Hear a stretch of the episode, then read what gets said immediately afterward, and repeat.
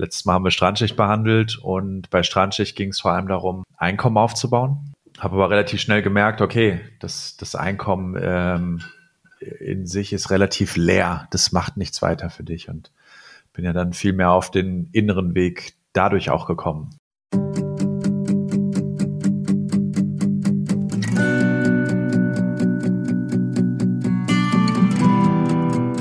Herzlich willkommen zu Going Deep. Gespräche, die inspirieren. Mit Selbstbewusstseinscoach Stefan Wiesler.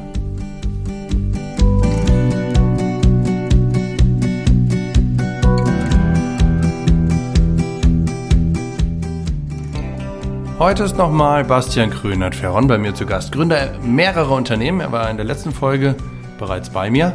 Dort haben wir uns über die Gründung seines ersten erfolgreichen, seines ersten großen Unternehmens Strandschicht unterhalten. Heute sind wir etwas tiefer abgetaucht, going deep. Nach der Gründung dieses Unternehmens durfte er feststellen, dass Geld allein nicht glücklich macht. Daraufhin hat er sich auf seine auf eine große innere Reise begeben, um mehr Erfüllung in seinem Leben zu finden, wie er das gemacht hat und welche Erkenntnisse er auf dieser Reise gewonnen hat. Darum wird es heute gehen. Und wenn du auch mehr Inspiration für deine persönliche Erfüllung haben möchtest, dann hör dir das heutige Interview an. Schön, dass du da bist. Viel Spaß mit dem Podcast.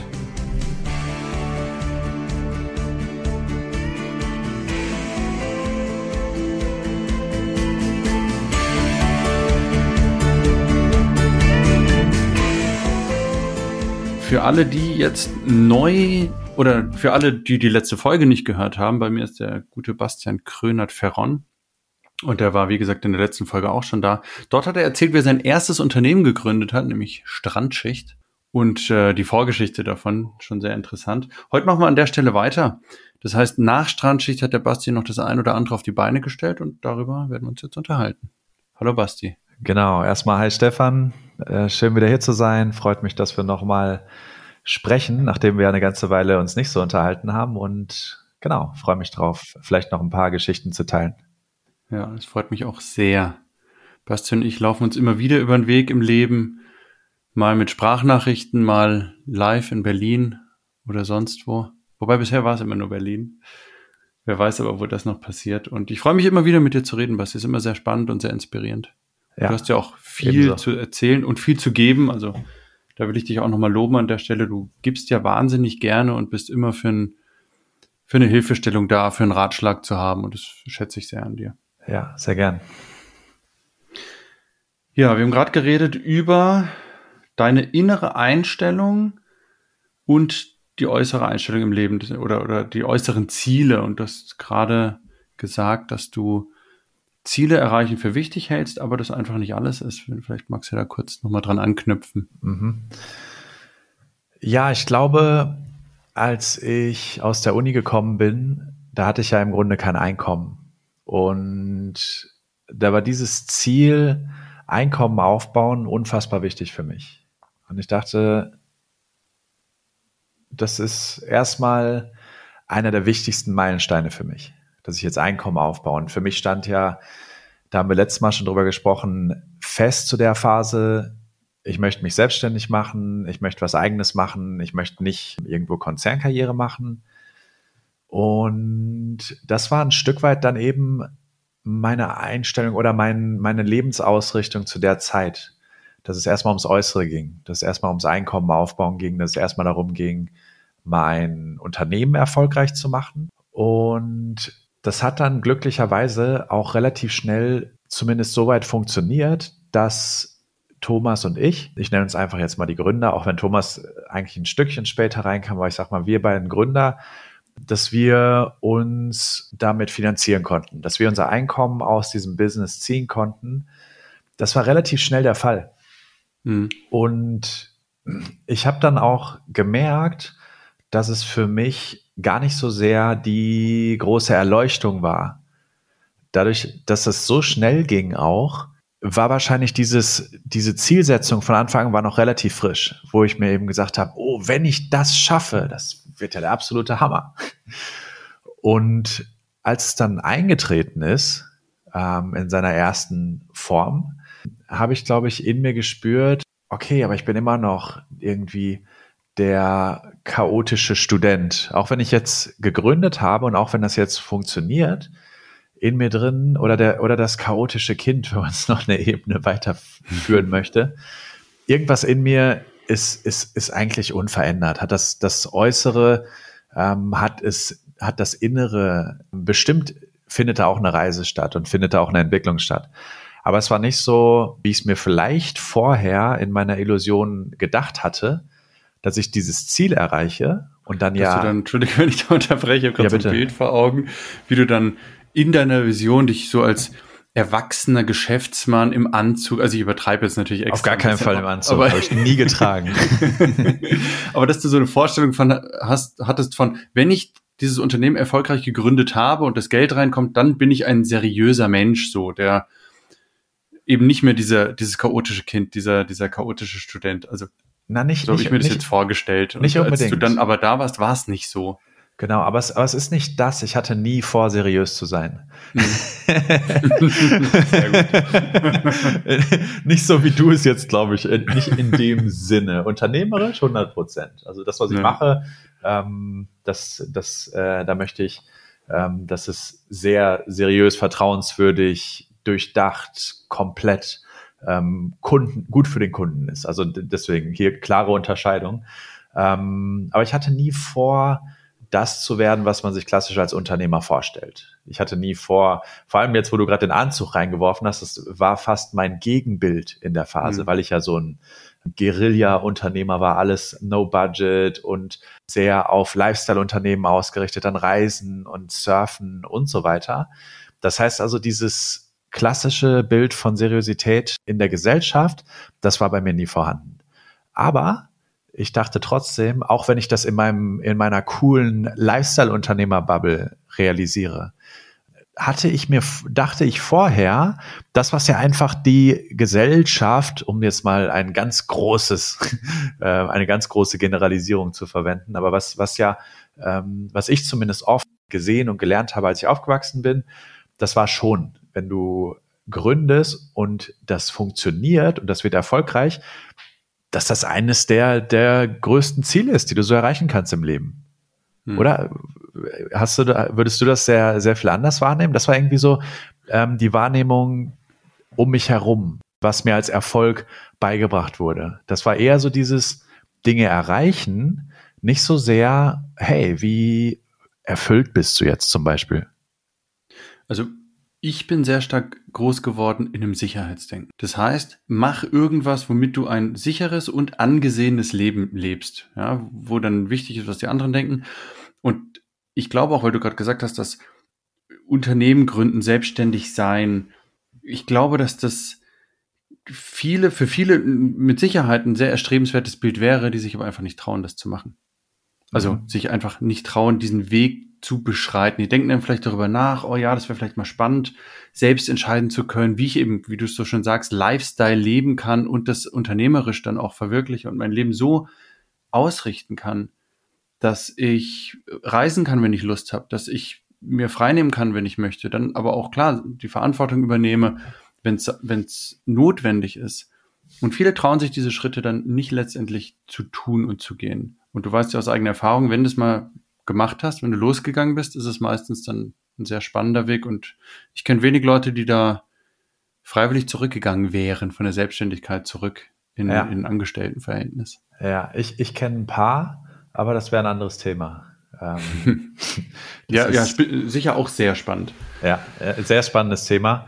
Mhm. Ähm, weil ich glaube, genau wenn man da reingeht, findet man auch die vielen ähm, Punkte, an denen es eben äh, wirklich nicht funktionieren kann. So, ich kann, ich, ich erzähle vor allem jetzt gerade aus meiner eigenen Erfahrung und was für mich funktioniert hat. Aber ich glaube, man kann genauso viel daraus lernen, wenn man schaut, was ist denn da bei den Leuten, die aufgeben. Aber ich glaube wirklich, dass wir da jetzt nicht, ähm, dass wir gerade auf dem, auf dem Weg zu einem sehr spannenden Thema sind und das quasi gerade eine, eine, eine Abzweigung wäre. Ja. Ähm, bleiben wir mal auf dem, bei dem ursprünglichen die, die Thema. gehen. Ja. Bei mir war es ähnlich. Also erstmal war schon dieses Sicherheitsdenken um mich rum. Und ich bin damit aufgewachsen. Und um mich rum waren keine Unternehmer. Und um mich rum war dieses, ähm, waren, waren alle Arbeitnehmer. Und ich erinnere mich an einen Satz von meinem Vater, von meinem leiblichen Vater, mit dem ich ähm, nie viel Kontakt hatte, aber ähm, der irgendwann, ich, ich würde schätzen, so mit 14, 15, 16 mal zu mir sagte, oder vielleicht war es auch schon ein bisschen später, als ich dann wirklich auf dem Weg in Richtung Unternehmer war. Da meinte er, Junge, wir sind der Mittelstand. Wir können sowas nicht. also, ein, viel, viel, ein viel direkterer negativer Glaubenssatz geht kaum. Ja. Der, hat mir gesagt, Junge, mach was Vernünftiges, mach was Sicheres. Ich habe Kontakte in dem Unternehmen und hier und hier, der ist bei Daimler und der kann dir da ein Praktikum besorgen. Und das hat er mir so direkt gesagt. Junge, mach was Vernünftiges, wir können das nicht. Ja, er, das heißt, er war ja auch über, überzeugt davon, selbst. Logischerweise, sonst hätte er es dir nicht so gesagt. Ja, aber ähm, weißt du, was auch interessant ist? Was diese Aussage ja schon enthält, ist, der eigentliche Erfolg ist ein anderer. Weil wenn du schon sagst, wir können sowas nicht, das mhm. sagt ja implizit schon, es gibt da was anderes, was andere können können. Ja. Aber wir nicht. Das heißt ja, ja. okay, wir, wir versuchen gar nicht so erfolgreich zu sein, wie man sein kann, weil wir können das ja gar nicht. Das heißt, selbst wir, da wir drin. Sind, wir sind nicht gut genug, steckt da eigentlich dahinter. Ja. Und selbst da drin, wenn du tief reinbohrst, ähm, ist schon drin enthalten, Junge, es gibt noch andere Dinge, die du erreichen kannst. Hm. Und ich sage jetzt be bewusst Junge, weil er das so sagen würde. Junge. also. Aber hast du das damals dann so gesehen? Hast, hast du genau das gesehen? So, aha, da gibt es Dinge, die andere erreichen, also kann ich das auch? Ja, ich hatte zum Glück, sage ich jetzt einfach mal so direkt, ähm, wie gesagt, nicht sehr viel Kontakt mit meinem Vater. Deswegen war das auch eher so eine, so eine Bubble. Also ich bin zu ihm gekommen und dann hat er versucht, ähm, mir seine Ratschläge zu geben. Und dann hatte ich wieder für eine Weile nicht diese, diesen Einfluss. Ähm, das heißt, ich bin zumindest zu dem Zeitpunkt, wo ich dann entschieden hatte, ich mache mich selbstständig, war es für mich einfach beschlossene Sache. Also da hat das, da hat das keine Rolle mehr gespielt. Da war es, da war, da war ich schon so weit, ähm, dass ich dachte, ja, das tut mir leid für dich, Papa. Das tut mir leid, mhm. dass, dass du dich selber da so einschränkst, weil du machst einen Job, den du ungern machst. Und das war bei ihm immer so. Er hat immer gesagt, oh, wie lange noch mal hoch, noch, oh, noch, hoffentlich kann ich in, in, in zehn Jahren, in 15 Jahren kann ich hoffentlich in Rente. Und auch damit hat er mir eigentlich das Gegenbeispiel vorgelebt. Warum soll ich denn, warum soll ich denn deinem Ratschlag folgen? Wenn, wenn du mhm. dieses Modell lebst, warum soll ich denn dann deinem Ratschlag folgen? Wenn du selber so unzufrieden bist, dann schaue ich doch lieber zu einem Lehrer, der zufrieden ist und der mir, der mir das mitgeben kann, was er, was er, was er selber lebt und was, was mich vielleicht auch mehr inspiriert. Ja. Genau. Und um den Bogen zu schließen, ja, da sind diese ähm, Einflüsse von außen, die, die uns zurückhalten wollen, in sich, in, in diesen ähm, Einschränkungen enthalten, ist irgendwie, aber oft schon immer die, die Saat dafür, dass doch viel mehr geht. Und jetzt, wo wollten wir eigentlich hin? Genau, dann Erfolgsbild selbstständig machen und auch erfolgreich selbstständig machen. Ähm, mhm. Was, was bedeutet es äh, hinterher wirklich, wenn, wenn, wenn du dann an den Punkt kommst, äh, wo du das Gefühl hast, okay, jetzt hat die Selbstständigkeit funktioniert. Und jetzt bin ich diesen, diesen Weg erstmal erfolgreich gegangen. Und bei mir war es dann eben so. Ich war diesen Weg, ähm, zumindest in seiner ersten Phase, ich war ja dann als Strandschicht funktioniert hat, kein, kein riesiger äh, Tycoon, kein, habe kein, kein, kein Imperium aufgebaut, ähm, aber hatte erstmal diese, dieses, dieses Ziel erreicht, was ich mir gesetzt hatte. Gleichzeitig bin, bin ich dann aber an diesen Punkt gekommen und an diese Erkenntnis gekommen, okay, und was jetzt? Jetzt habe ich dieses riesige Ziel quasi erreicht, was ich mir gesetzt hatte und was jetzt? So, der, der in mir drin fühlt sich nicht viel anders an. Okay, jetzt äh, kann ich meine Miete zahlen und kann essen gehen und kann äh, reisen und habe da keine großen, großen Einschränkungen. Das fühlt aber sich dann sicher an, sonst hat es nicht vielleicht viel. nicht erfüllt, ne? Ich weiß nicht mal, ob es sich sicher angefühlt hat, ganz ehrlich. Mhm. Weil ich glaube, am Anfang war es noch so neu, da musste die innere Welt braucht vielleicht einfach eine ganze Weile, bis sie nachgewachsen ist bis sie der, ich hatte, ich habe oft die Erfahrung gemacht, dass die äußere Realität der inneren Realität voraus war. Ja. Da, da will ich kurz was ja. einstreuen, weil es zu meiner Arbeit so gut passt. Ich sage häufig, ganz, jeder kennt diesen Satz, ja, rational habe ich es verstanden, aber es ist noch nicht bei mir angekommen. Ich glaube, genau das steckt dahinter. Und es sind diese zwei Welten, dieses rationale Verstehen. Ja, logischerweise habe ich es verstanden. Nehmen wir ein konkretes Beispiel. Jemand hat Angst vor Hunden, ja, sowas ganz Plumpes. Und dann kommt so ein mini kleiner Hund, der offensichtlich nicht gefährlich ist auf diesen Menschen zu und der kriegt Angst. Und dann sagt der rationale Verstand, du brauchst keine Angst vor diesem Hund haben. Das brauchst du nicht, weil der ist nicht gefährlich. Und emotional funktioniert es aber nicht, weil die Emotionen sagen, ich habe da aber Angst davor.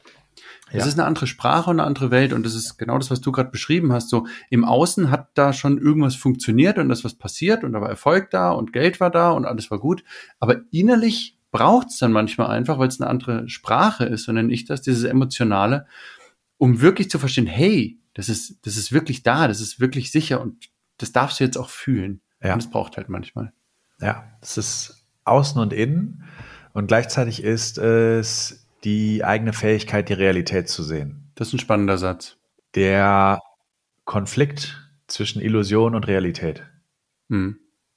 Das heißt, zu gucken, wie ist es wirklich? So, wahrscheinlich sowohl im Positiven als auch im Nicht-Positiven. Also wir haben ja auch verschiedenste Muster, um vielleicht Sachen auch mal auszublenden, die wir nicht sehen wollen.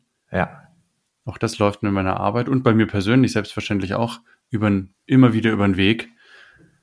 Und das ist dann der Schlüssel, sich das bewusst zu machen und zu gucken, so, ich stelle mich dem jetzt mal, ich schaue mir das jetzt mal an. Ja, und das ist eine Reise. Das ist eine ganz schöne Reise, weil ich glaube, auch da gibt es so viele Ebenen von Realität. Na, vielleicht gibt es nur eine Ebene von Realität, aber es gibt so viele Ebenen, äh, die wir graben können und die wir glauben können, wir sehen Realität. Und die wir uns einbilden können, wir sehen Realität. Bist du Was, da, Stefan? Ja, ja, ich bin noch da. Okay, ich hatte nur Angst, weil im letzten Podcast haben wir uns mal verloren und ich habe noch ein paar Minuten weiter geplappert, deswegen wollte ich jetzt ja. sicher gehen, dass du noch da bist. Alles gut.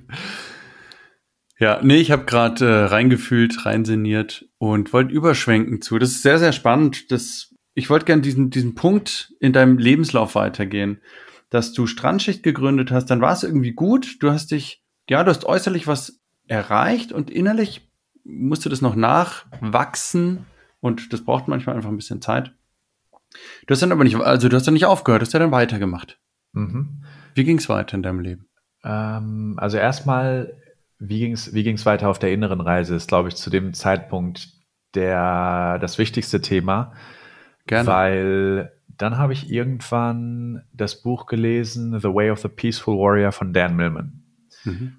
Und das ist eines meiner Matrix-Bücher gibt so ein paar Bücher, wo ich sagen würde, die haben mir irgendwie die Matrix gezeigt. Oder vielleicht waren es auch keine Bücher, aber eher so Erkenntnisse, die mir, die mir ein Stück weit die Matrix eröffnet haben, wo ich auf einmal gesehen habe, wow, da gibt es ja eine ganz andere Welt, die ich bis jetzt ignoriert habe oder die ich bis jetzt nicht kannte oder nicht gesehen habe. Und bei Way of the Peaceful Warrior, es ist ein Buch, das ein bisschen ein Teil Autobiografie, ein Teil Roman ist und die Reise des Autors Dan Millman begleitet, der ein Weltmeister war in seinen, ich weiß gar nicht, ob es mit 18, 19 oder so Weltmeister im Touren geworden ist, also mhm. ganz früh ähm, sehr, sehr großen Erfolg erreicht hat und dann aber auf eine innere oder auf, auf eine, eine Reise geht, um auch rauszufinden, hey, ich bin jetzt hier dieser große Turner und ich bin der Weltmeister und die ganzen Mädels rennen mir hinterher und ich habe irgendwie ähm, habe ein Stipendium und habe jetzt schon mit 18 alles erreicht, was, was, was ich erreichen kann.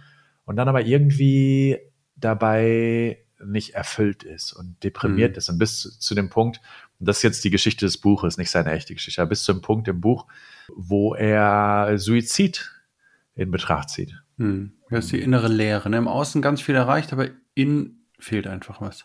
Ja, und er trifft dann einen Mentor. Er nennt ihn Socrates, nach dem alten äh, griechischen Gelehrten, ähm, der ihn in einer alten Tankstelle unterrichtet, mehr oder weniger. Und es ist so ein unfassbar tiefes Buch mit so vielen, so vielen Teillektionen. Allein er geht in Ernährung und alles Mögliche, aber in dieser Geschichte eingebettet alles.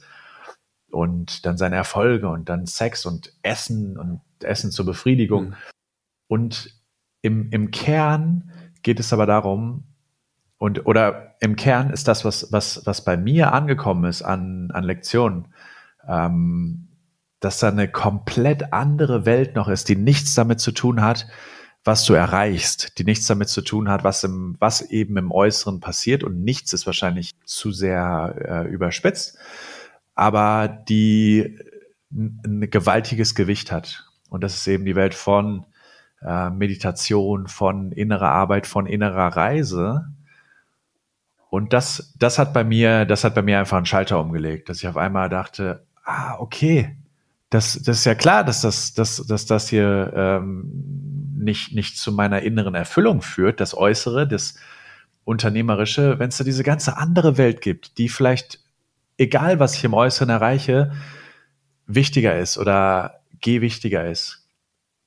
Und das war, glaube ich, die, die Erkenntnis hier. Dass es diese andere Welt gibt, diese, diese innere Welt und dass ich egal wie mein Tag war, selbst wenn der Tag voller Stress war, wenn der Tag, wenn ich, wenn ich an einem Tag einen riesigen Misserfolg hatte, eine Kampagne ist total in die Hose gegangen, ganz viel Geld verloren.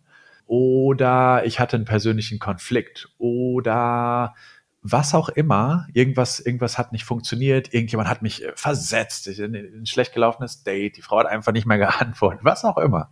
Irgendwas, das vielleicht dazu führt, dass ich eine emotionale Reaktion darauf habe. Dass all das keine Rolle mehr spielt, wenn ich mich hinsetze und atme und einfach nur ruhig werde hm. und einfach nur alles passieren lasse, so wie es passiert.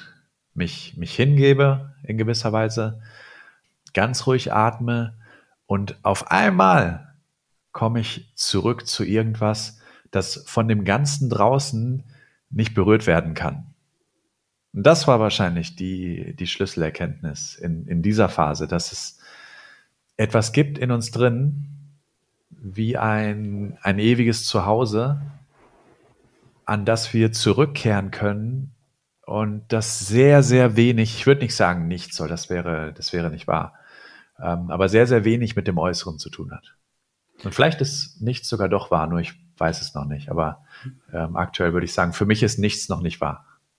Ich finde da ganz wichtig, wir lernen das nicht in unserer Gesellschaft, in der, also wir sind jetzt bei den Deutschland aufgewachsen und ich würde mal sagen, in der westlichen Zivilisation lernen wir das einfach gar nicht. Dieses, wir lernen in der Schule das ganze verkopfte Zeugs, Rechnen und Formeln und Schreiben. Und ähm, das ist ja auch gut, also das brauchen wir ja auch. Also ich bin froh, dass ich schreiben kann und rechnen kann. Das kann ich sehr gut gebrauchen im Leben. Aber es fehlt einfach dieses, hey, wie was ist da noch, was gehört noch zu dir? Ich ja. bringe da manchmal diesen drastischen Vergleich. Wir lernen nicht mit unseren Gefühlen umzugehen. Dabei gehören Gefühle genauso zu uns wie unser Verstand und unser Körper. Und zu sagen, ich will ein Gefühl nicht haben, wäre so, wie wenn ich sagen würde, ich möchte mein linkes Bein nicht mehr haben. Ja. Also, und das lernen wir einfach nicht. Es ist so, Gefühlswelt, so, mh, hm, nee, da schauen wir nicht hin, das wird so weggedrückt, Gefühle dürfen nicht da sein, ja, das schwingt so ganz viel mit in unserer Erziehung, in Glaubenssätzen du brauchst keine Angst haben, du darfst nicht wütend sein, Leute so Zeug. Und da, da schwimmt ja immer mit, da schwingt immer mit, du darfst bestimmte Gefühle nicht haben. Das darf nicht da sein. Und der Weg nach innen, den du jetzt so schön beschrieben hast, der führt genau dahin zu sagen, nee, das Gegenteil ist, das darf alles da sein. Das gehört ja. alles zu dir. Und es ist mal gesund, mal diesen, diesen Wust an Gedanken, der dem Kopf immer rumschwirrt, auch mal gut sein zu lassen und zu sagen, ich fühle einfach nur, wie es mir jetzt geht, tauche in den Moment ein und nehme das wahr, was da ist. Ja. Und da ist ganz viel Heilung, ganz viel Macht, ganz viel Glück begraben, genau an dieser Stelle. Und ich glaube, diese Gefühle sind auch nur eine Schicht sozusagen. Und unter dieser Schicht liegt, liegt eben was anderes. Und das ist ich finde, ähm, also okay, reden wir mal darüber, was heißt denn das konkret? Ähm, mhm. Nicht so sehr innere Arbeit. Ich glaube, da, da gibt es so viel Zeug, was es sein kann. Äh, aus meiner Erfahrung, was, was, was, was gibt es überhaupt? Was sind, was sind die Dinge, ähm, in denen ich am meisten Frieden finde? Und was heißt das dann letztendlich? Ähm, was passiert da eigentlich? Und die eine Sache ist eben Meditation. Und ich glaube, Meditation wird oft durcheinander geworfen mit Visualisierung, mit Entspannungsübungen, mit verschiedenen Praktiken, die dazu führen können, dass wir innerlich wachsen, dass wir innerlich ähm, ruhiger werden, dass wir Entspannung finden. Und ich finde die Unterscheidung in dem Fall wichtig. Ich, ich glaube letztendlich, wenn dir irgendwas gut tut, dann ist es egal, ne? es jetzt Meditation oder wie, wie auch immer. Aus dem Grund, aus dem Grund möchte ich das nicht auseinandernehmen. Ich glaube, es ist deswegen wichtig, weil Meditation eben auf eine tiefe Ebene führt, auf, auf eine tiefere Ebene führt. Mhm. Und deswegen meinte ich gerade, dieses, dieses emotionale, ich bin hier gerade, ich lasse halt einfach gerade meine Angst mal sein und so. Ich glaube, das ist, das ist ein äh, Schritt zur Ebene, die da drunter liegt. Und die Ebene, die da drunter liegt, da ist die Angst nicht mehr, da ist die, da sind Sorgen nicht mehr, da ist auch die Hoffnung nicht mehr. Also sowohl positiv als auch negativ in meiner Erfahrung. Das ist, ist einfach nicht mehr da. Und darunter ist, und ich mag es oft nicht, wenn jemand das sagt, weil es so, so abstrakt ist, wenn man es wenn man's nicht, wenn man nicht weiß, was es bedeutet. Darunter ist einfach Sein. Und was, ja. was heißt das in meiner Erfahrung, zumindest das, was ich zumindest wahrnehme als einfach Sein, ist im Grunde, dass da nur noch Atem ist, nur noch Fließen ist, nur noch Treiben ist, nichts anderes mehr. Das dann nur noch und das kommt manchmal bei mir erst nach einer halben Stunde Meditation, dass ich das Gefühl habe, jetzt ist es nur noch, ich finde die Metapher des Surfens sehr schön. Jetzt ist es nur noch, ich stehe auf dieser Welle und ich surfe sie. Ich mache gar nichts sonst mehr, sondern ich stehe auf dieser Welle und es ist einfach nur ich und die Welle, wir sind eins. Wir, wir, ich, ich werde quasi ich werde zur Welle, die da gerade fließt. Ich hoffe, das macht äh, Sinn für, Total. für unsere Zuhörer. Ja, ich kann das auch gern noch, noch mal, also für mich macht es auf jeden Fall Sinn. Ich habe dieselbe Erfahrung. Und was ich zum Beispiel in meiner Arbeit mache, ist diese ganzen Sachen, die da drüber im Weg liegen. Dein Mittel ist jetzt genau das, Meditation, zu sagen, okay, damit ich zur Ruhe komme, nehme ich Meditation. Und häufig ist es ja eine Übungssache, die, den, dieses Zeug, was da im Weg liegt, das sind nämlich Gedanken und eben auch Gefühle, erstmal mit denen umzugehen, um dann in diesen Zustand zu gehen. Und das mhm. Schönste an dem Ganzen ist, Basti, was ich finde, dass ganz unten dieses tiefe Sein, wie du es nennst, ein, ein angenehmer Zustand ist, den man haben möchte. Und das ist, das ist so eine Prämisse. Das heißt, wenn du diesen ganzen Mist und diesen Ballast und alles, was vielleicht stört und schmerzt und mal unangenehm ist, Emotionen, die nicht so im ersten Moment sich nicht so schön anfühlen, wenn du das dem begegnest und das loslässt, dass es dann sich am Ende immer gut anfühlt. Ja. Und das ist eine ganz schöne Grundvoraussetzung fürs Leben. Zu wissen, ja, ganz unten ist immer was und das ist gut. Ja. Und das, was da unten ist, ich glaube, das ist, ich, ich mag, ich mag am liebsten fast den Begriff Natur. Das ist die Natur. Das ist, das ist unsere Natur, das ist die Natur, das, das, was da ist, das ist, das ist die Normalität. Die Normalität ist nicht das ganze verwirrte, verkappte, ähm, unklare, sondern unsere Natur ist gerade das, dieses einfach nur noch Sein. Ja. Ich glaube auch, dass ganz, ganz, ganz viel alles will ich jetzt nicht sagen, aber sehr viel, sehr viel Schmerz, sehr viel Probleme aus falschen Glaubenssätzen kommt. Dass das, also, dass, dass wir ganz viel mitkriegen in unserer Gesellschaft an Zeug, was uns unfassbar blockiert und genau diesen Weg zu diesem, zu dieser Leichtigkeit unnötig verkompliziert. Ja, 100 Prozent. Und Glaubens, also der Glaube ist so unfassbar stark. Wenn du mir überlegst, was für Dinge passieren, jetzt sehen wir mal so Extreme, wir sind ja, also während wir das hier aufnehmen, ist gerade äh, dieser Krieg in der Ukraine. Ich will da gar nicht näher drauf eingehen, aber dass Menschen sich, also wie muss ein Mensch denn denken, um sich da rein zu begeben? Was muss denn da alles im Kopf drin passieren, um vollkommen überzeugt davon zu sein? Mhm. Und ich will jetzt nicht auf jeden Einzelnen gehen, das, natürlich gibt es auch welche, die machen das unfreiwillig und hier und da, das, das will ich nicht im Detail machen wir können es auch historisch betrachten, dass Menschen Erster Weltkrieg zum Beispiel, die Menschen, die haben sich gefreut, zum Teil endlich in den Krieg ziehen zu dürfen. Also wie, wie heftig müssen denn die Gedanken im Kopf sein, um vollkommen überzeugt von, von dieser Sache zu sein. Nur um ein drastisches Beispiel zu nennen. Und Glaubenssätze sind so unfassbar stark. Und das Schöne, die gute Nachricht ist, daran kann man ja arbeiten. Die kann man ja ändern. Ja. Und was, was fehlt da? Was fehlt da letztendlich? Was fehlt da letztendlich, wenn ein Mensch sagt, ich schicke jetzt Menschen zu anderen Menschen, die denen das Gehirn aus dem Kopf schießen? Um es mal ganz brutal zu sagen weißt du, oft werden natürlich dann äh, wird eine Wortwahl verwendet, vor allem auf politischer Ebene, die, die die Realität nicht so in den Fokus rückt. Die so, ah, wir müssen hier militärische Verteidigungsmaßnahmen für unsere Sicherheit einleiten. Aber was passiert letztendlich? Du schickst jemanden dahin oder du, du, du drückst auf Knöpfe, die andere Menschen zerreißen, in die Luft sprengen. Ja. Und, und in diesem Kontext ist es irgendwie okay. Also im eigenen Kopf ja, genau. hingebastelt. Genau. So. genau, es ist ja irgendwie gerechtfertigt. Aber was, was fehlt da vor allem? Ich, ich finde, was da vor allem fehlt, ich habe äh, ich hab vor, weiß nicht, zwei Wochen mit Kalle, den du ja auch kennst, mal darüber gesprochen. Ja. Und wir haben mal überlegt, was wäre denn hier eigentlich die Lösung? Und dann meine völlig unrealistische Lösung wäre, ja, es müsste einfach jeder Staat der Welt vom Dalai Lama regiert werden. Ja. Meine was, Lösung persönlich ist ja Erziehung, Bildung. Ja, aber welche Erziehung? Das ist eben die Frage. Welche Erziehung? Die Erziehung ja. der Liebe, die Erziehung ja, von Menschlichkeit, die Erziehung ja. von Güte, Freundlichkeit. Das, das ist die Erziehung, die ein Stück weit fehlt, weil eben der Fokus so darauf gelegt wird, hey, es geht darum, erfolgreich zu sein, es geht darum, was aufzubauen, es geht darum, dir was zu schaffen und dann vielleicht auch eine Familie zu gründen, aber nicht aus Liebe, sondern weil man das halt macht. Ne? Und nicht ja. so sehr darum, dass es dir gut geht erstmal.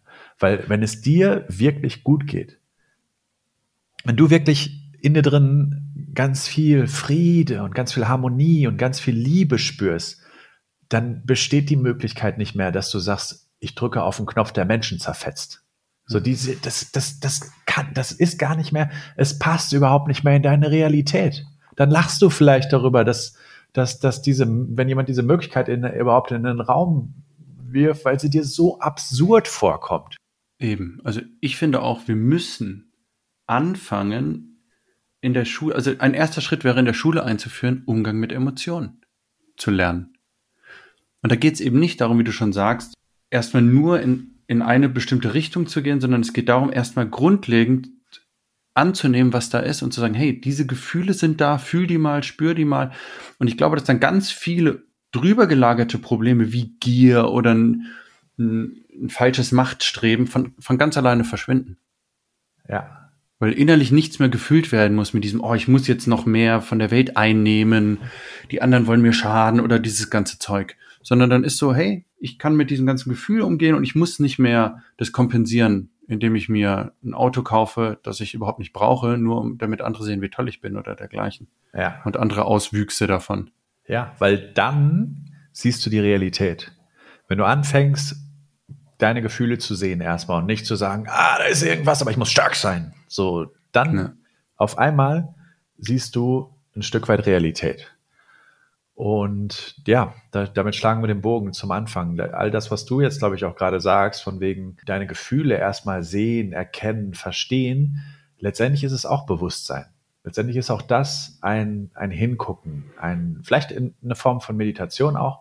Und ähm, ich glaube auch nicht, dass Meditation, aber vielleicht, vielleicht ist Meditation die, die Lösung von allem, aber ähm, ich glaube auch, dass es verschiedene Dinge gibt, die, die Sinn machen.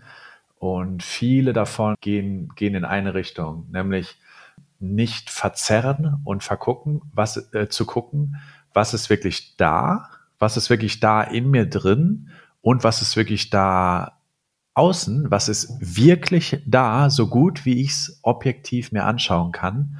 Und zweitens, wie geht's mir gut und zweieinhalbtens, weil das fast die mhm. logische Konsequenz ist, wie geht es den Menschen gut, mit denen ich zu tun habe?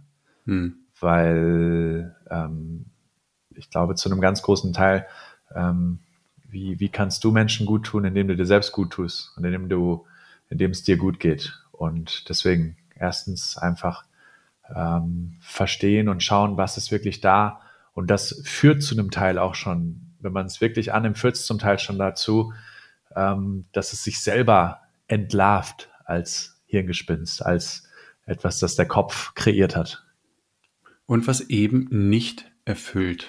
Und das ist ja genau dieses an kurzfristigen ähm, Befriedigung, die wir uns immer wiederholen. Dieses zum Beispiel shoppen gehen, sich glücklich kaufen, ein neues Auto holen. Und das ist ein ewiges Hinterherrennen nach einem guten Gefühl, das aber nicht von Dauer ist und das, ja. was nicht funktioniert. Und irgendwann, manche Menschen merken es, manche merken es nicht bis zu ihrem Tod. Die machen, die laufen da diesem Muster immer weiter hinterher oder eben das Erfüllen von Zielen.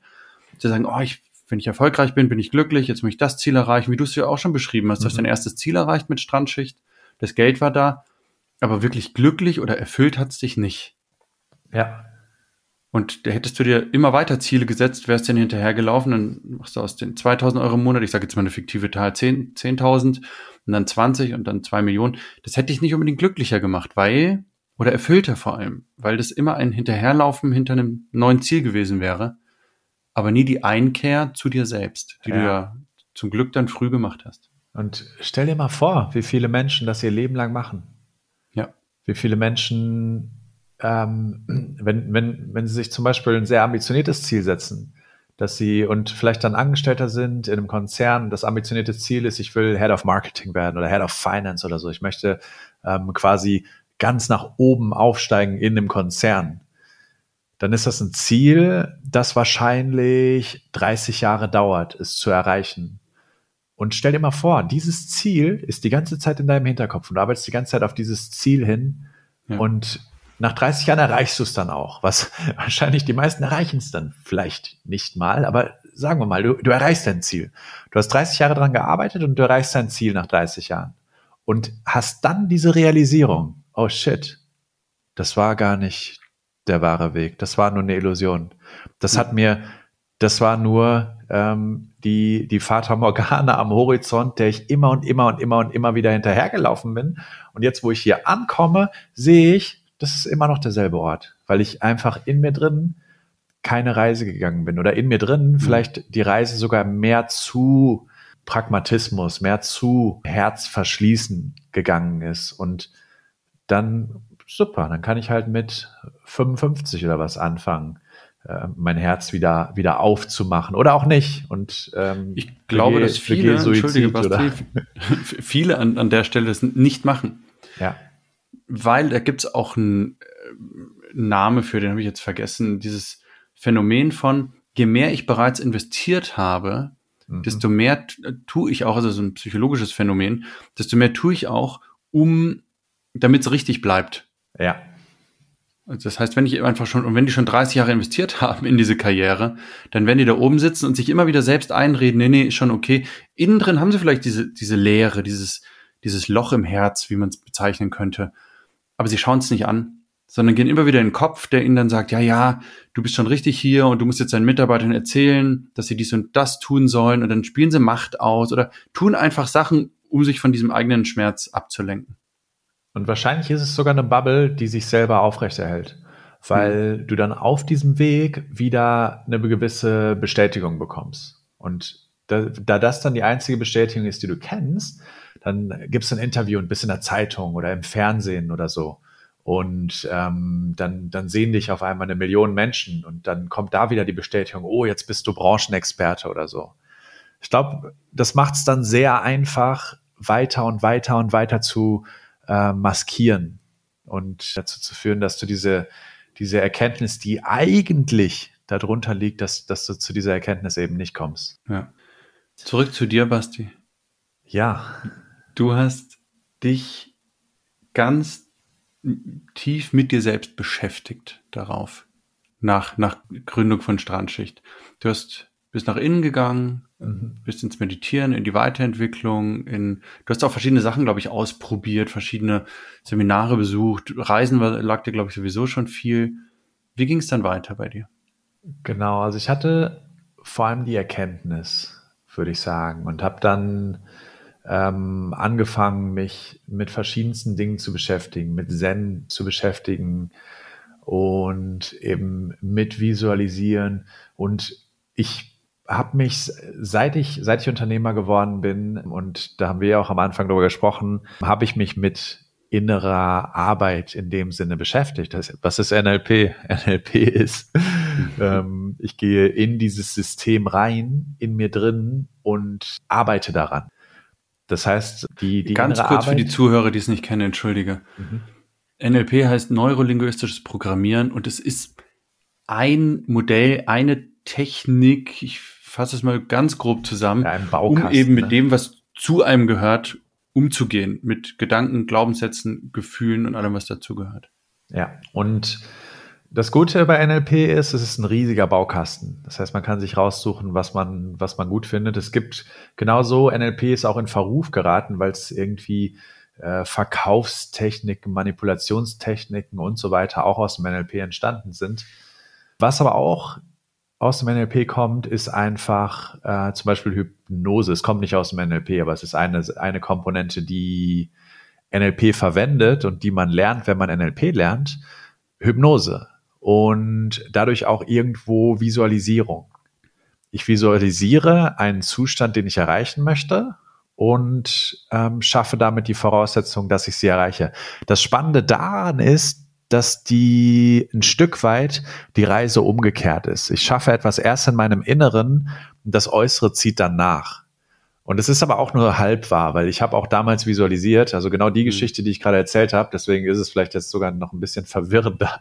Ich habe die, die Ziele, die ich dann hinterher erreicht habe, ich habe sie vorher visualisiert. Ich habe mir die vorher aufgeschrieben, habe mir die an die Wand gehängt, bin in Trance gegangen, also habe mich entspannt und habe hab mir die in meinem Kopf vorgestellt. Und ich glaube, das ist auch, das kann auch ein Tool sein, um äußere Ziele zu erreichen und um ähm, Dinge Realität zu machen. Genauso kann es aber ein Ziel sein, eine Visualisierung, die ich heute sehr gerne mag und die ich in den letzten Jahren sehr mochte, ist, ich äh, stelle mir einfach vor, wie ich mir selber in die Augen schaue und wie ich mir selber in tiefsten Frieden und tiefster Ruhe und tiefster Harmonie, wie ich vielleicht meditierend mir gegenüber sitze und einfach diesem quasi erleuchteten mir in die Augen schaue. Und was dann passiert, ist so ein bisschen das, was auch passiert, wenn wir im Raum sind mit einem Menschen, der uns berührt, der uns inspiriert, der charismatisch ist, der irgendeine Energie rüberbringt. Was dann passiert, ist nämlich, dass diese Energie von diesem visualisierten, von daher auch irgendwo eine Illusion, auch irgendwie nur eine Vorstellung, aber dieses visualisierte Ich, dass diese Energie auf mich übergeht und dass ich diese, diese vollkommene Ruhe und diese, diese ähm, halb geschlossenen Augen und dieses entspannte Gesicht und äh, dass das alles irgendwie in mir denselben Zustand manifestieren kann. Hm. Du hast ja in dem Moment den Zustand, den du dann eigentlich anstrebst. Ja. Und das vielleicht den, den, den, hier den, den Bogen schlagen zu NLP und in den Jahren danach, nach diesen ersten Erkenntnissen, würde ich sagen, war es so ein Auf und Ab.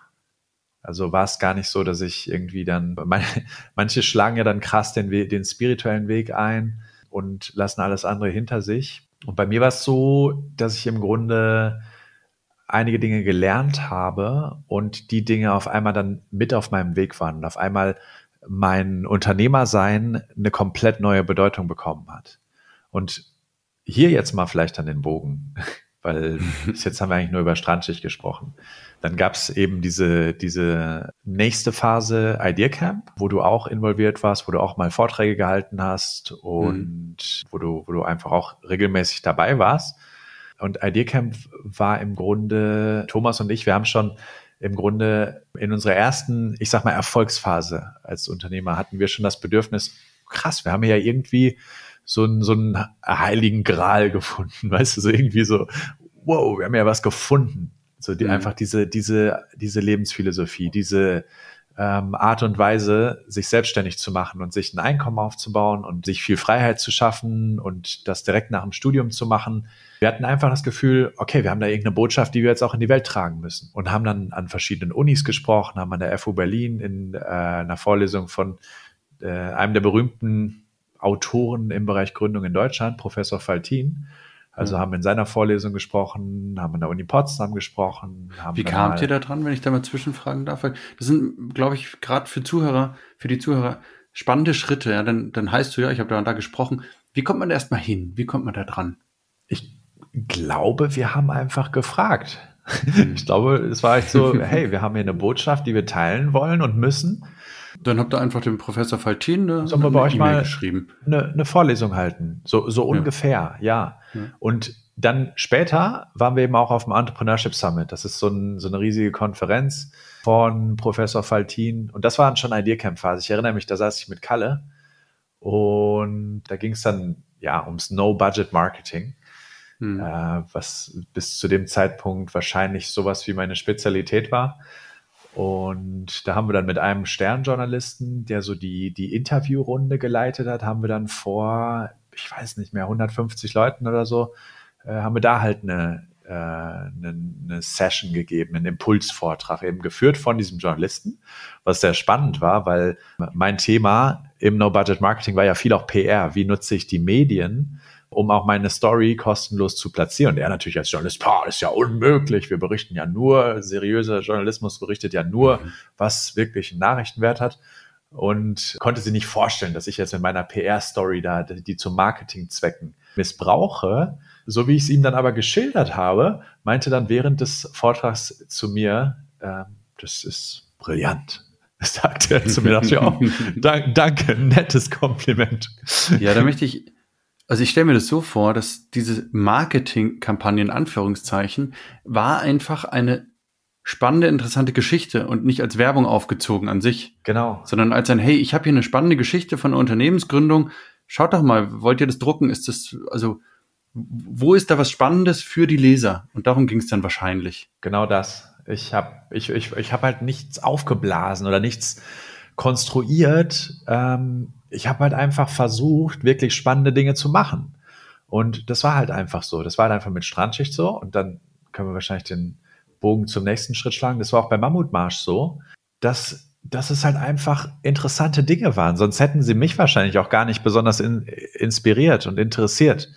Ich habe, ich, ich, ich wollte ja auch einfach inspirierende Dinge machen, Dinge, die mich selber inspirieren, die, Dinge, die mich selber motivieren. Und mit dieser Geschichte, die, die ich selber einfach spannend fand, bin ich dann eben zu Journalisten gegangen und dann fanden die die eben auch spannend, so weil es halt einfach eine spannende, ehrliche Geschichte war. Und hm. das ist, glaube ich, das Herz des Ganzen, jetzt um dieses No-Budget-Marketing vielleicht abzuschließen. Ja, dann, wie gesagt, nächste Phase. Mama ich will mal ganz kurz einlenken, Basti, um die Zuhörer noch abzuholen. Mhm. Nur wer es nicht mitbekommen hat. Also erstes Unternehmen von dir war Strandschicht. Strandschicht hat äh, als erste in Deutschland virtuelle Assistenten angeboten, sprich Menschen sitzen woanders und tun Tätigkeiten, die sie online tun können für jemanden, der das braucht. So genau. ganz grob zusammengefasst. Dein zweites Unternehmen war daraufhin das, die Idea, das Idea Camp. Das waren im Prinzip Workshops, an mhm. denen ihr anderen Gründungswilligen gezeigt habt, hey, wie könnt ihr das mit wenig Kapital, diese Geschäftsidee entwickeln und, und wirklich ins Leben rufen? Genau, Workshops und hinterher Konferenzen quasi. Also so bis mhm. dann irgendwie 100, 120 Leute haben wir dann auch mal eingeladen und haben dann so wie so Mini-Konferenzen quasi gemacht. Genau, da war ich ja auch dabei. Und dann das dritte ist der Mammutmarsch, der existiert auch heute noch. Den haben die Hörer vielleicht schon mal gehört. Du bist der Gründer davon, du hattest die erste Idee. Da macht ihr in über 20 Städten im deutschsprachigen Raum, bietet ihr Ursprünglich waren es 100 Kilometer in 24 Stunden. Da gibt es verschiedene mhm. Varianten. Ich glaube, von 30 bis 100 Kilometern in bestimmten Zeiträumen einfach wandern, laufen. Genau. Und zwar als Gruppe. Also da nehmen nicht fünf Leute teil, sondern wie viel waren die meisten Teilnehmer?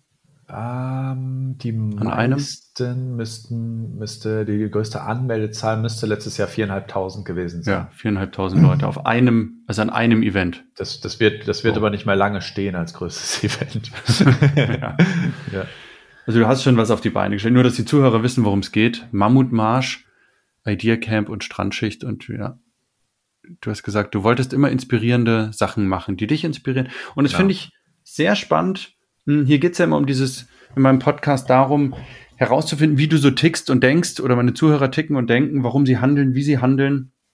Und wenn ich das mit meiner persönlichen Geschichte vergleiche, also ich war sehr, sehr lange Zeit vor allem damit beschäftigt, ganz viel Blockaden aus dem Weg zu räumen. Und das finde ich bei dir so faszinierend, dass du immer diese klare Sicht hattest. So, das finde ich inspirierend, das mache ich jetzt einfach. Ja, heißt nicht, dass da keine Blockaden waren. Aber ich, und das ist vielleicht auch eine, eine, Erkenntnis von Dan Millman oder durch Dan Millman, aber nicht wirklich. Das war vorher, glaube ich, auch schon so. Dan Millman hat mal irgendwann, ich krieg's nicht zusammen. Also er hat so eine ganz lang, ganz lange Herleitung, so, hey, du kannst äh, nur noch positiv denken und nur noch das machen und das machen und das machen und das machen und das machen und das machen. Also erzählst du alles Mögliche auf, was es so an Trends gibt, um Sachen mhm. geregelt zu bekommen. Und am Ende sagt er dann, oder, or you can just do it. Ja. Und ähm, das, das war bei mir, glaube ich, relativ früh verankert. So selbst wenn ich Angst habe und wenn ich zweifle und wenn ich mich unsicher fühle und wenn ich noch nicht bereit bin und wenn ich noch nicht das Wissen habe und äh, wenn ich nicht weiß, ob ich es schaffen werde, ich tue es aber einfach. Ich mache einfach die Schritte, die dahin führen können. So dieses Handeln an aller, aller, allererster Stelle. Weil wir haben gerade über innere Arbeit gesprochen. Innere Arbeit kann auch ähm, eine ganz, ganz große Ausrede und eine ganz, ganz große Ablenkung werden. Innere mhm. Arbeit kann auch, ich, glaube, eine Balance ist wichtig. Innere Arbeit kann auch dazu führen, dass ich sage, nee, aber ich muss ja erstmal mein Trauma bewältigen. Oder ich muss ja erstmal ähm, meine Gefühle richtig wahrnehmen. Oder ich muss ja erstmal vernünftig in den Moment kommen und vernünftig eine, ein höheres, höheres Bewusstsein entwickeln. Du kannst ja. ja all das machen, du kannst aber trotzdem parallel schon Dinge tun. Ja, da gebe ich dir recht. Auch die Erfahrung habe ich auch gemacht, dass viele von genau diesen Problemen lösen sich meistens dann auch durchs Tun durchs mhm. Vorwärtskommen, durch sich diesen Ängsten zu stellen und einfach zu machen. Ja.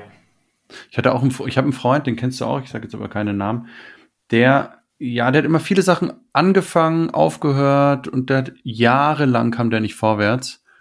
Und irgendwann, ja, der kam dann auch immer an, hat dann zum Beispiel ähm, mir dann gesagt, ja, ich habe jetzt so einen Online-Test gemacht, ich bin die und die Persönlichkeit und deswegen kann ich bestimmte Dinge nicht tun. Da habe ich auch nur gedacht, ja, das ist schön, man kann sich jetzt äh, zwei Stunden am Tag mit Tests beschäftigen, um herauszufinden, warum die Dinge nicht klappen, die man macht. Ja. Dadurch kommt man trotzdem nicht weiter. Genau. Darum geht's letztendlich. Da, und, und was heißt denn das? Ich bin jetzt hier, okay, ich bin zum Beispiel ADHS oder was auch immer, kriege ich eine, eine Diagnose. Ja. Ähm, ich kann mich nicht gut konzentrieren oder was. Was muss ich dann machen? Ich muss einen Weg finden, wie ich meine Dinge geregelt kriege und eben berücksichtige. Ich kann mich vielleicht nicht gut konzentrieren, also muss ich vielleicht kurze Sprints machen.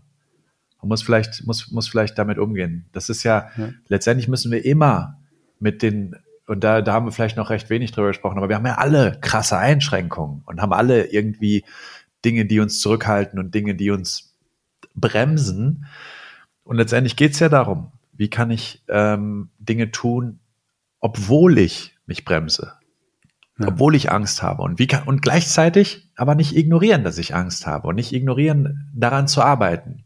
Ich glaube, das ist, das ist das Wichtige, diese Balance. Mich nicht mhm. darin verlieren, weil ich habe auch Menschen erlebt, die sich, die sich eben, zumindest ist das mein Eindruck, wie, wie das wirklich ist, weiß ich ja nicht. Aber mein äußerer Eindruck ist, dass sie sich ein bisschen verloren haben, vielleicht in dieser inneren Arbeit, dass sie ähm, irgendwann auch diese Erkenntnis hatten, die innere Arbeit ist wahrscheinlich der Schlüssel, um das Herz zu öffnen und um zu diesem Zustand von endloser Harmonie und Frieden zu kommen, den wir uns alle wünschen, die aber zumindest von meinem äußeren Eindruck ähm, dadurch deutlich unzufriedener geworden sind und dadurch irgendwie vielleicht glauben, ah, aber ich muss einfach nur noch durch diese Schwelle arbeiten und durch diese Schwelle mich arbeiten und durch dieses Problem mich durcharbeiten und dann, wenn ich genug äh, Traumaarbeit gemacht habe oder was auch immer, dann ähm, hm. kommt am anderen Ende der Regenbogen. Ja, das ist die Polarität dieses, also wir, wir brauchen beides. In, in, das, das ist Naturgesetz nach, nach meiner Auffassung. Wir haben Tag, wir haben Nacht. Ja. Das heißt, es ist immer eine Abwechslung. Wenn wir rennen, uns enorm verausgaben, wir müssen danach ausruhen. Das geht nicht anders. Wenn wir vom Tiger weggerannt sind, müssen wir danach, sind wir erschöpft und müssen schnell atmen und den Körper regenerieren. Wir brauchen Schlaf. Wir müssen essen, dann müssen wir verdauen. Und es ist in allem so. Und das ist dasselbe, was wir jetzt hatten, ist dieses Innen und Außen. nur innen zu arbeiten, da fehlt dann einfach außen was. Wenn ich den ganzen Tag in meiner Einzimmerwohnung auf der Couch liege und sage, ich mache jetzt innere Arbeit und dann vergehen 40 Jahre und ich liege immer noch auf dieser Couch und im Außen hat sich nichts verändert, wird mich das wahrscheinlich nicht glücklich machen. Ja. Und das Wichtige ist, beides zu tun. Ruhen und Aktion. Schlafen und Action. Ja. Meditation und Disziplin. Aktion. Und ja, also das gehört auch in meiner Erfahrung alles dazu und ist ganz wichtig. Ja, absolut. Ich glaube, um vielleicht langsam zu Ende zu kommen. Ja. Was heißt Ende? Dasselbe Gefühl hatte ich auch. Gucken, grad. wie lange das Ende dauert. ähm, für, für mich war es auch einfach unternehmerisch. Und ich glaube, äh, okay, erstmal den Satz abschließen, was vielleicht auch unternehmerisch ein Weg in die Tiefe. Und dann jetzt der nächste Satz. Ich mache das gerne einen Satz auf und dann fange ich schon den nächsten an. Und, aber ich schließe sie alle ab. Aber es ist, im, im NLP gibt es ja dieses Open Looping. Das ist gar nicht meine Absicht. Ich bin dann einfach so überwältigt von dem nächsten Gedanken manchmal. nee, aber was ich jetzt hier sagen wollte, ich glaube, ähm, viele Unternehmer machen eine Entwicklung in die Tiefe, dass es am Anfang darum geht, irgendwie Einkommen aufzubauen. Und dann geht es irgendwie darum, ein, ein, Unternehmen aufzubauen, das, das wirklich ihre persönliche Philosophie und ihr persönliches Herz nach außen trägt, in die Welt trägt. Ähm, und das ist ja auch ein, ein, Stück weit dein Weg, was, was du, was du ja machst. Du machst ja Total. auch, du, du, gehst ja auch tiefer, tiefer in Richtung des Herzens und ja. ähm, authentischer. Ja. Ganz wichtig. Ich, ich glaube, das, das war ein Stück weit mein Weg von Strandschicht zu Mammutmarsch dass mit Mammutmarsch, ähm, was, was steckt dahinter? Dahinter steckt im Grunde die Philosophie, Menschen zu zeigen, dass sie viel mehr schaffen können, als sie sich vielleicht selber zutrauen oder als andere ihnen zutrauen. Dass wir sie kontrolliert an ihre Grenzen treiben, um ihnen zu zeigen, okay, ich bin jetzt hier an dem Punkt, wo ich denke, es geht keinen Schritt weiter, aber ups, ich habe gerade einen Schritt gemacht, ups, ich habe noch einen Schritt gemacht und noch einen Schritt und noch einen Schritt und noch einen Schritt. Und das ist, das ist im Herzen die Botschaft von Mammutmarsch. Und deswegen äh, war Mammutmarsch für mich ein, ein Weg zu viel mehr Tiefe, weil auch wenn, auch wenn vorher schon, schon irgendwie Herz und irgendwie Identifikation dabei war, beim Mammutmarsch ging das, ging das viel tiefer, dass ich das Gefühl habe, okay, jetzt möchte ich wirklich mit der Botschaft, die wir hier haben, Menschen inspirieren. Und ich glaube, der nächste Weg ist dann bei vielen so, so bei mir, Mammutmarsch ist irgendwie, es ist, es ist doch noch ein Unternehmen, es ist doch noch ein Projekt, es ist doch irgendwie noch ähm, auch Ambition, ähm, ja. wo wir halt irgendwann, es hat angefangen als Spaßprojekt, irgendwann haben wir gemerkt, okay, jetzt haben wir unsere ersten paar tausend Teilnehmer und dann sind wir auch ambitioniert geworden und haben gesagt, okay, jetzt wollen wir, wollen wir das Projekt auch groß machen und wollen auch richtig viele Menschen erreichen und wollen auch einfach ein richtig erfolgreiches Projekt daraus bauen. Und ich glaube, der nächste Schritt ist dann, kennst du den Film, wie heißt der noch gleich? Auf jeden Fall äh, Doctor Strange. Das ist so ein, so ein Marvel-Film, glaube ich. Ja, ja. Also ich weiß nur, dass der von Benedict Cumberbatch gespielt wurde, aber ich habe ihn nicht gesehen. Genau. Ich weiß nicht, vielleicht heißt er auch einfach Doctor Strange, aber ich glaube, da ist noch irgendein, irgendwas hängt noch an dem Titel dran. Und er ist halt am Anfang ein erfolgreicher Chirurg ultra erfolgreich, also einer der besten der Welt und hat dann einen Autounfall, bricht sich die Hände an zehn Stellen äh, und kann halt nicht mehr operieren und geht dann nach Nepal und trifft da ähm, The Chosen One, die, mhm. die Auserwählte, eine Mentorin, ähm, die, die ihn ein Stück weit auf eine innere Reise mitnimmt. Und ähm, irgendwann, als The Chosen One dann stirbt, die Auserwählte dann stirbt, ist eine Szene, in der er sagt, hey, aber ich weiß doch immer noch nicht, was, was ich machen soll, warum bin ich hier, was, was, äh, lass mich nicht alleine. Und sie sagt dann nur diesen einen Satz, du hast immer noch überhaupt nichts verstanden. Ja. It's not about you. Ja. Dieser eine Satz, it's not about you. Ich weiß gar nicht, der Film ist am Ende, kämpft er dann gegen, gegen das unendliche Böse und so, dann geht er, driftet er noch ein bisschen ab oder geht noch, entwickelt sich noch ein ganzes Stück weg von dieser reinen philosophischen Reise, auf der er vielleicht bis dahin gewesen ist. Aber warum ich die Geschichte erzähle, ist, weil ich glaube, dass, dass das der nächste Schritt in die Tiefe ist. Dass es am nächsten Schritt nicht mehr, nicht mehr um dich oder nicht mehr um mich als Unternehmer geht. Dass quasi ich habe auch mal irgendwann gelesen, ein Unternehmer gründet drei Unternehmen oder startet mhm. drei Projekte. Das erste ist quasi zum Einkommen, wirtschaftlichen Erfolg. Das zweite ist irgendwo seine persönliche Philosophie. Und das dritte mhm. ist das, was er in der Welt verändern möchte. Ja, schön. Und ich glaube, versuche schon beim Mammutmarsch sehr, sehr viel in die Richtung zu gehen. Wir haben zu Beginn der Pandemie das erste, was wir gemacht haben, war eben dieses Hike at Home, reines Charity-Projekt, um Waschstationen in Slums zu bauen und sowas. Und dann haben wir während der Pandemie sind wir eben um die Welt gelaufen, um in ärmere Regionen Covid-Impfstoff zu spenden. Da mag man jetzt von halten, was man will, aber das mhm. haben wir für richtig empfunden und gemacht. Ja. Und ich glaube, dass das der nächste Schritt auch für mich sein wird. Einfach, it's not about you. Aber worum, worum geht es dann wirklich? Das wäre jetzt auch meine abschließende Frage ge geworden, Basti. Wie, wie es weiter bei dir in deinem Leben? Ja, genau so. It's not about me. Ich glaube, in, in, der nächsten, in der nächsten Phase als Unternehmer, also es gibt verschiedene Ebenen. Meine persönliche Ebene, mein, mein Unternehmersein und mein Unternehmersein ist, ich hoffe, das ist klar geworden im, im Laufe des, äh, der beiden Folgen. Das Unternehmersein, ich mache es nicht zu dem Zentrum meines Lebens. Es ist hm. ein sehr wichtiger, eine sehr wichtige Komponente, die auch ähm, oft sehr, sehr viel Aufmerksamkeit bekommt. Aber ich, ich mache sie nicht zu dem ein und allem, was es gibt im, in meinem Leben. Und deswegen ist es eine Komponente. Und da gibt es verschiedene Komponenten. Aber ja, ich, ich, ich glaube, unternehmerisch jetzt gerade ist der Mammutmarsch noch sehr, sehr bedeutend, sehr, sehr präsent. Mhm. Ähm, aber der, der, der Zeitpunkt wird kommen, wo, wo ich den nächsten, nächsten Schritt mache und machen, machen möchte und machen werde.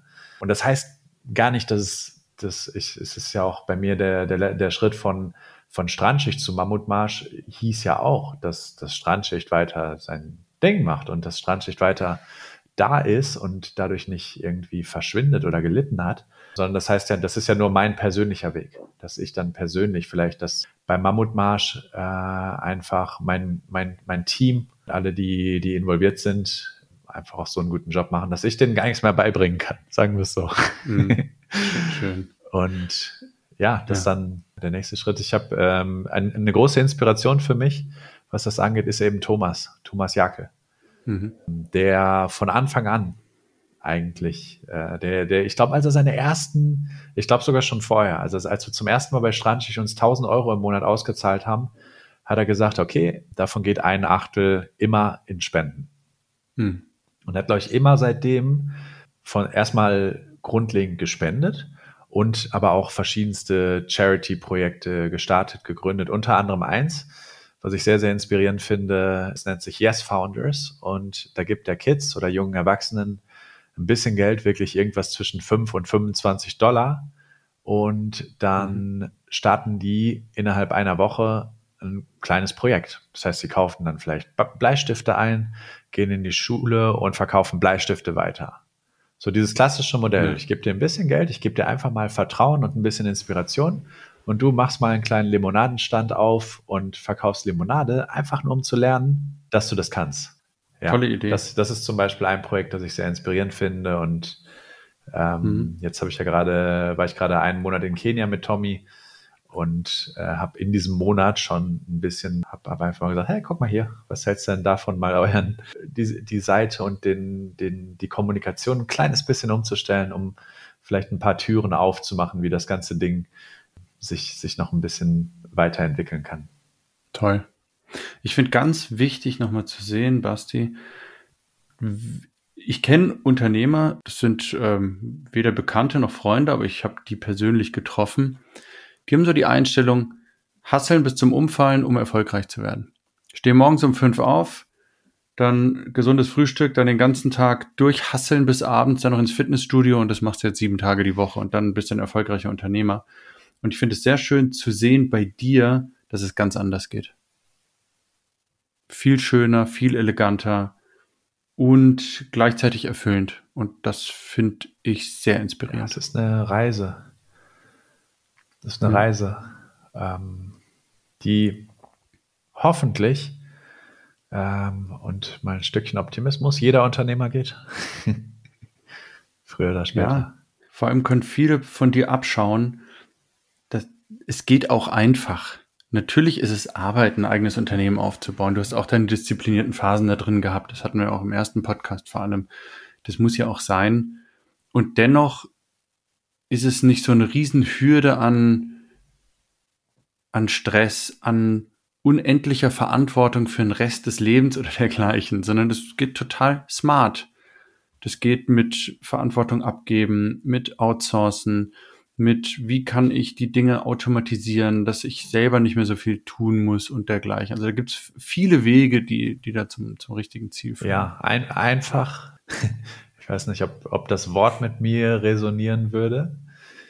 Ähm, mhm. Aber es ist auf jeden Fall kein Hexenwerk. Und ja. es geht auch nicht darum, immer Dinge neu zu erfinden, obwohl das jetzt, obwohl äh, in meinem Fall waren es natürlich auch Innovationen, die jetzt in meinen Unternehmen, die, die, die, die Grundideen und die Grundprodukte, aber es hat eigentlich keine Rolle gespielt, dass das jetzt Innovationen waren. Also es ist wahrscheinlich die, die Mischung aus einerseits nicht alles nochmal zu lernen, was andere schon vor mir gelernt haben, und mhm. andererseits auch komplett offen dafür zu sein, es komplett anders zu machen, als jeder andere es vor mir gemacht hat. Und, weil ich glaube, damit kommt dann diese, diese Offenheit, dass ich eben nicht das mache, was mir meine Schulbildung oder was mir meine Eltern beigebracht haben. Und als letztes, wir haben vor dem Podcast über Authentizität gesprochen. Es ist mhm. mir auch wichtig, dass hier kein irgendwie idealisiertes Bild von mir entsteht in diesem Podcast, dass ich irgendwie alles rausgefunden hätte oder ähm, alles, alles verstanden hätte. Das sind alles nur Momentaufnahmen, wo ich hier mal eine Erkenntnis habe, da mal eine Erkenntnis habe, hier mal was funktioniert und dann gleichzeitig im Gegenzug dann auch die Phasen habe, wo ich mich frage, was habe ich denn überhaupt gelernt? Und ich glaube, auch das ja. ist super wichtig, nicht irgendwie, äh, auch wenn wir hier über Lektionen sprechen, über Dinge, die funktioniert haben, einfach genau so das ganz ehrlich und offen jedem mitzugeben, dass, dass wir hier eben über die Dinge sprechen, die funktionieren und dass genauso ja. auch Dinge nicht funktionieren, genauso auch Dinge mich verwirren und genauso auch Dinge äh, mich aus dieser Ruhe rausbringen. Ja. Basti, ich danke dir sehr, dass du da warst, beziehungsweise mit mir gesprochen hast. Und ich wünsche dir auf jeden Fall alles Gute auf deinem weiteren Weg. Wir werden uns sicher immer wieder über den Weg laufen. Definitiv. Gibt es noch irgendwas, was du den Hörern mitgeben möchtest? Bestimmt, aber ich glaube, wir haben gerade einen guten Abschluss gefunden. Ja, ich danke dir sehr. Danke dir fürs Gespräch, Stefan, und freue mich drauf, dich hoffentlich das nächste Mal mal wieder live zu sehen auf ein Bierchen oder so. Das kriegen wir hin. Mach's gut. danke, ciao.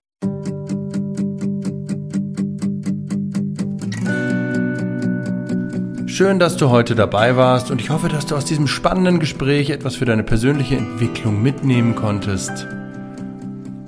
In der nächsten Episode wird einer der größten Männercoaches Deutschlands bei mir zu Gast sein, Martin Rheinländer von Männlichkeit stärken. Schalt auch da wieder ein.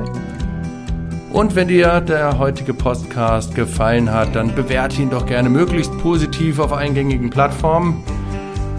Und wenn du an dir selbst arbeiten möchtest, wenn du dich selbst weiterentwickeln willst, dann schau dir mal meine Coachings und Seminare an auf www.selbstbewusstsein.coach. Schön, dass du heute da warst. Mach's gut, bis zum nächsten Mal.